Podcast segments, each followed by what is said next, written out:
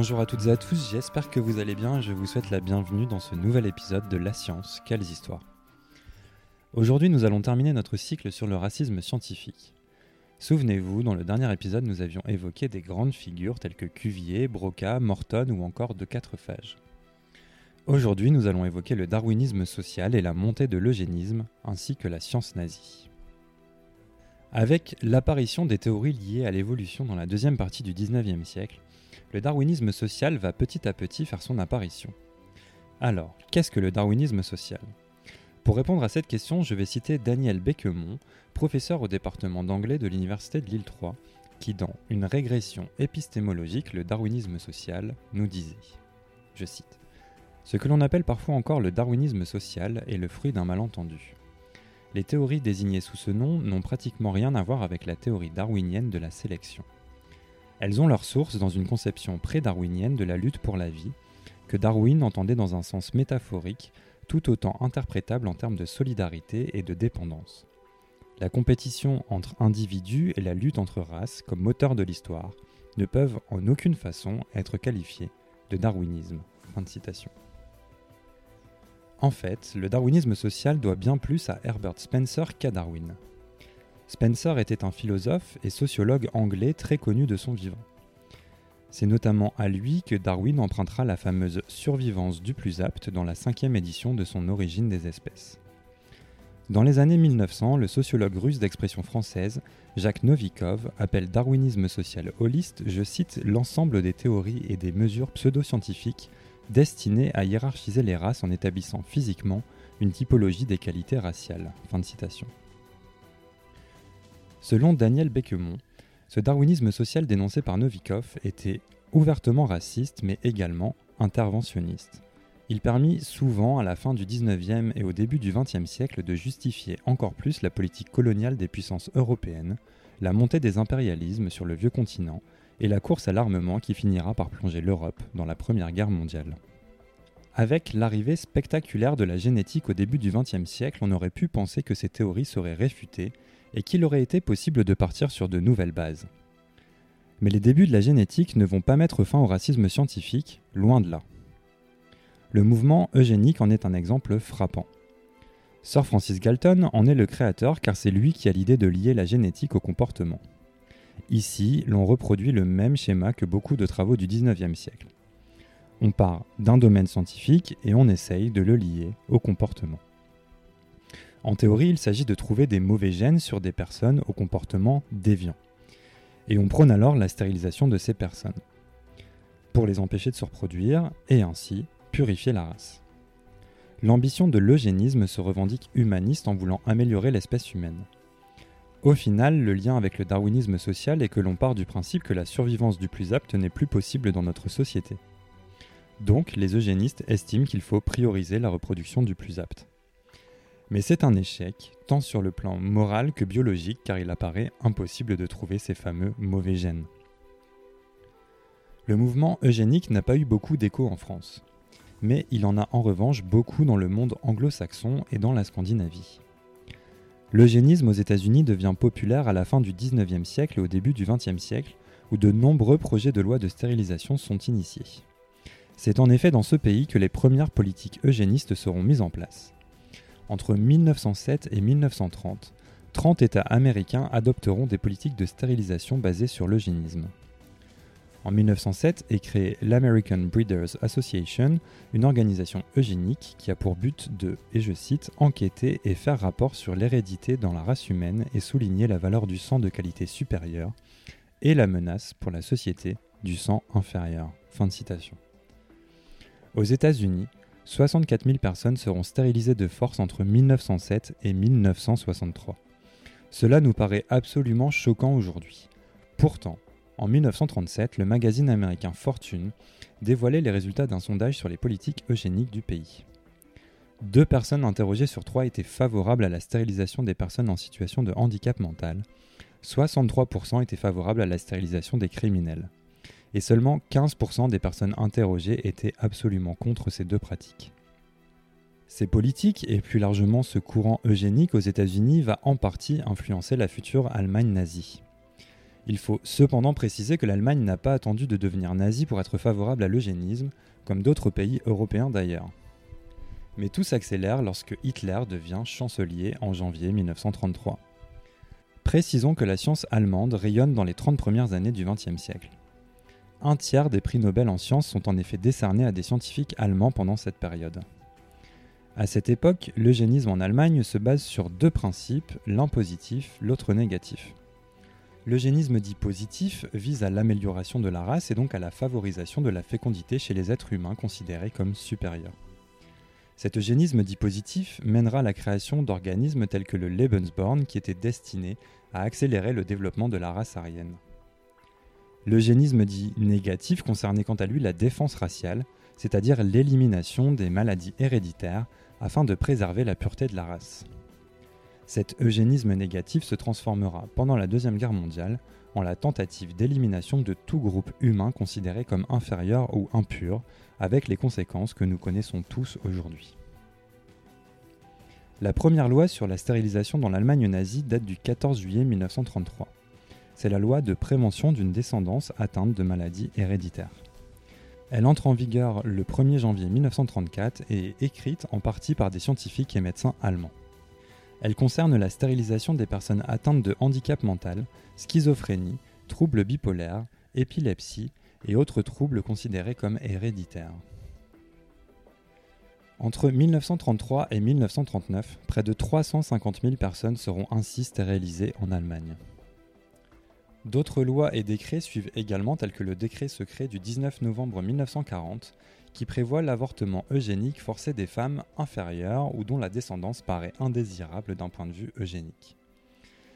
Pierre-André Taguieff, dans sa publication intitulée Science nazie, science de mort, nous résumait la biopolitique nazie et son impact sur la communauté scientifique du pays à l'époque. Je cite La biopolitique nazie se présente donc comme un projet global de refonte de la société, impliquant un contrôle étatique total de la qualité biologique de la population. Or, un tel contrôle suppose l'intervention des experts scientifiques, d'abord dans le processus de catégorisation des êtres biologiquement inférieurs ou des personnes eugéniquement indésirables, enfin dans l'organisation même de l'entreprise d'élimination de la vie sans valeur ou indigne de vivre. C'est un scientisme biologique sans réserve qui a doté les anthropologues et les psychiatres des représentations bestialisantes de l'humain, par lesquelles ils ont spontanément reconnu, comme leur, les visées ratio-eugénistes des dirigeants nazis. La science nazie, c'est avant tout un processus de falsification et d'instrumentalisation des sciences. À l'époque, l'Allemagne compte parmi ses citoyens quelques-uns des plus grands scientifiques de l'époque. Tout commence lorsque Hermann Wirth et Richard Darré se voient confier la tâche par le Reichsführer SS, Heinrich Himmler, de créer un institut de recherche scientifique pour la SS. Hermann Wirth était un archéologue, Richard Darré un agronome qui fut ministre de l'Alimentation et de l'Agriculture du Troisième Reich de 1933 à 1942. Il donne le nom de Anon Herbe à cet institut. Anon pour ancêtre, Herbe pour héritage, ce qui nous donne l'héritage des ancêtres. Dès lors, on comprend rapidement que le but de cet institut, créé en 1935, est de prouver la supériorité de la race germanique. Au milieu des années 30, 80% des archéologues allemands ont déjà adhéré au parti nazi. Ils représentent la profession la plus représentée au sein du parti avec les juristes et les médecins. Le régime nazi va alors se lancer dans une grande entreprise de fouilles archéologiques. On trouve de nombreux artefacts et mobiliers archéologiques en Allemagne sur laquelle il est possible de trouver la croix gammée. Précisons-le, on en trouve beaucoup, beaucoup trop. Ces trouvailles, qui sont en grande majorité des faux, servent à la propagande nazie, qui s'en sert pour démontrer que la race allemande est vieille de plusieurs milliers d'années. Là encore, l'on part d'un principe et on essaye de le prouver plus ou moins honnêtement. Mais très vite, pour développer la fameuse idée de l'espace vital, la non-RB va organiser des expéditions à l'étranger car à l'époque il fallait prouver que la race allemande avait été à l'origine de toutes les grandes civilisations. En Suède, Hermann Wirth, qui avait co-créé l'Institut, a pour objectif de démontrer que la langue runique est plus ancienne que les hiéroglyphes égyptiens. Bien évidemment, ses conclusions iront dans ce sens et il pourra publier le fruit de ses recherches avec la bénédiction du régime. Pourtant, les hiéroglyphes sont antérieurs à la langue runique de près de 3000 ans. Finalement, pour les nazis, il est impossible de penser que la culture ait pu se transmettre du sud vers le nord. En 1938, une expédition au Tibet est organisée pour prouver que la civilisation tibétaine a été fondée par des peuples germains archaïques. C'est ce que l'on pense pour le Tibet, mais aussi pour les samouraïs japonais ou encore les descendants de l'Empire mongol. Le chef de l'expédition est Ernst Schaffer, un ornithologue. Il est secondé par l'anthropologue et capitaine SS Bruno Beger. Ce dernier prend part à l'expédition avec ses outils d'anthropométrie. Ils sont notamment accompagnés de nombreux techniciens et géophysiciens. Sur place, Beger fournit soins médicaux à la population locale. En échange, les locaux se laissent prendre au jeu des mesures anthropométriques et des moulages. Les recherches de Beger le poussent à conclure qu'il y a des points communs entre les Germains et les Tibétains. Ce qui signifie pour lui que les Tibétains ont des origines germaniques. Selon Yves Ternon, médecin et historien, je cite, On est dans le délire le plus complet, mais dans un travail scientifique très organisé. Et c'est ça le paradoxe de l'ASS et d'une façon générale des grands techniciens du national-socialisme. À partir de prémices complètement délirantes, ils font un travail scientifique rigoureux. Ces prémices délirantes en appellent d'autres. À la fin des années 30, on se met à chercher de manière très sérieuse le continent perdu de l'Atlantide, le Saint Graal ou encore le marteau de Thor. L'ambition ultime de l'ASS est de devenir la seule instance scientifique en Allemagne. C'est une véritable police de la recherche qui s'installe dans les années 30. Recherche, publication et cours en université sont tous contrôlés par l'ASS. En 1935, l'ANNRB est presque exclusivement voué à l'anthropologie et à la préhistoire germanique. Trois ans plus tard, toutes les sciences sont concernées et de nombreux universitaires et chercheurs vont rapidement rejoindre l'Institut. À cette époque, trois options s'offrent aux scientifiques allemands l'adhésion, le silence ou l'exil. Les scientifiques juifs ne peuvent quant à eux plus exercer depuis 1933, ce qui entraîne une fuite de nombreux brillants esprits de l'époque. Albert Einstein et James Franck, précurseurs de la physique atomique, font par exemple le choix de l'exil. Avec le début de la Deuxième Guerre mondiale, les expéditions à l'étranger sont annulées. Mais les territoires conquis vont à la place servir de nouveaux laboratoires à la non-RB. En France et en Pologne, l'archéologie nazie est reine et l'on va essayer de trouver du mobilier archéologique germanique. Non pas pour justifier la conquête allemande, mais pour justifier le retour de son peuple. Sur le front de l'Est, un étrange mélange entre commandos SS et scientifiques s'opère régulièrement. Les archéologues se mêlent en effet parfois aux troupes qui les accompagnent. Certains participent à des tueries de masse, et c'est évidemment là qu'on se rend compte de toute la perversion du régime nazi qui pousse sa science à l'aider à gagner la guerre de la manière la plus rapide possible, qu'importe la manière. La science nazie a tellement été intégrée à la biopolitique du régime que, pour nombre de ses représentants, la frontière entre les sciences et le reste est devenue très floue. Au camp de concentration de Dachau, le docteur Sigmund Rascher demande à Himmler l'autorisation d'utiliser des prisonniers pour ses expériences. À l'époque, on cherche notamment à savoir combien de temps un pilote allemand pourrait survivre dans les eaux glacées de la mer du Nord si son avion était abattu. Himmler donne son accord et les expérimentations commencent. On plonge des détenus dans des cuves remplies d'eau glacée, on teste également les capacités de certaines substances chimiques pour arrêter les hémorragies, donc on tire sur les prisonniers et on teste le médicament par la suite. De nombreuses autres expériences seront faites, tout aussi terribles les unes que les autres. On fait inoculer le typhus à des prisonniers, on expérimente sur ces mêmes prisonniers des gaz, on stérilise les femmes, le docteur Mengele expérimente sur les jumeaux, et ainsi de suite. À partir de 1942-1943, la science nazie cautionne désormais largement la mort en laboratoire. Mais il s'agit toujours, toujours de la mort des populations de races dites inférieures. C'est une sorte d'interprétation du serment d'Hippocrate, ne pas nuire. Mais nuit-on vraiment lorsqu'on est un scientifique et nazi convaincu, quand on expérimente sur des sous-hommes? En partant de ce principe, les possibilités deviennent infinies. À cette époque, Bruno Beger, qui, souvenez-vous, avait été une des grandes figures de l'expédition de 1938 au Tibet, est toujours une figure de la communauté scientifique nazie. Son obsession est de pouvoir reconnaître, grâce à des moyens scientifiques, les juifs. Pour ce faire, il se base sur son domaine de prédilection, l'anthropométrie, et va travailler avec l'anatomiste August Hirt qui dirige la Reichsuniversität de Strasbourg. S'ensuit alors une entreprise macabre de constitution de collections de squelettes de personnes de confession juive. Là encore, Himmler donne son accord ainsi que des fonds presque illimités pour la poursuite des travaux. Le 7 juin 1943, Beger se rend à Auschwitz et sélectionne 89 prisonniers. Ils sont tous juifs et viennent de différents pays. Il y a des Belges, des Allemands, des Grecs, des Polonais ou encore des Français. Ces 89 prisonniers sont transférés d'Auschwitz vers un camp de concentration proche de Strasbourg. Les conditions de voyage coûtent la vie à trois des prisonniers. Restent donc 86 personnes, 29 femmes et 57 hommes. Une chambre à gaz est alors aménagée pour les exécuter. C'est le seul cas de l'histoire de la Shoah où une chambre à gaz est aménagée exclusivement pour des expérimentations scientifiques raciales. Les corps sont ensuite placés dans des cuvettes spéciales pour détruire les chairs et conserver le squelette à l'Institut d'anatomie de Strasbourg.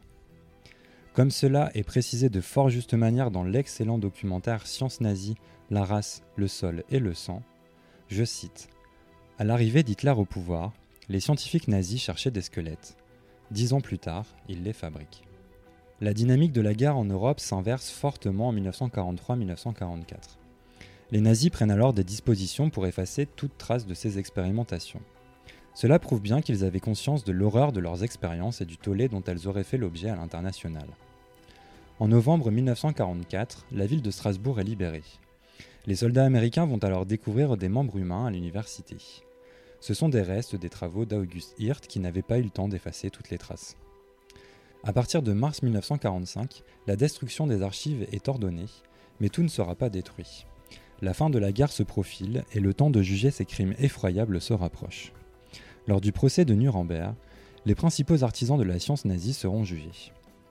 Cette partie du procès durera près de 9 mois et voilà ce que disait le procureur américain dans sa déclaration préliminaire. Les accusés sont jugés pour meurtre, mais il ne s'agit nullement d'un procès pour meurtre. Les accusés n'ont pas tué sous l'effet de la colère, ni pour leur enrichissement personnel. Ils ne sont pas des ignorants, la plupart sont des médecins expérimentés et plusieurs sont des hommes de science éminents il nous incombe d'exposer avec la plus grande clarté les idées et mobiles qui ont amené ces accusés à traiter des hommes moins bien encore que des bêtes. Entre 1933 et 1945, les expériences médicales nazies firent près de 100 000 victimes sans rien prouver. De nombreux scientifiques nazis coupables d'horribles crimes s'en tireront à bon compte. Beger, par exemple, restera auréolé de son expédition au Tibet et fera carrière dans l'édition de manuels scolaires, en 1971, il sera condamné à 3 ans de prison avec sursis pour son rôle dans la sélection des 86 victimes du professeur Hirt et ne passera pas une seule journée derrière les barreaux. À la fin de la Deuxième Guerre mondiale, le monde découvre donc avec effroi les horreurs nazies. La communauté scientifique internationale s'attellera lors de la deuxième moitié du siècle dernier à discréditer les nombreuses théories qui ont émaillé le racisme scientifique depuis des siècles.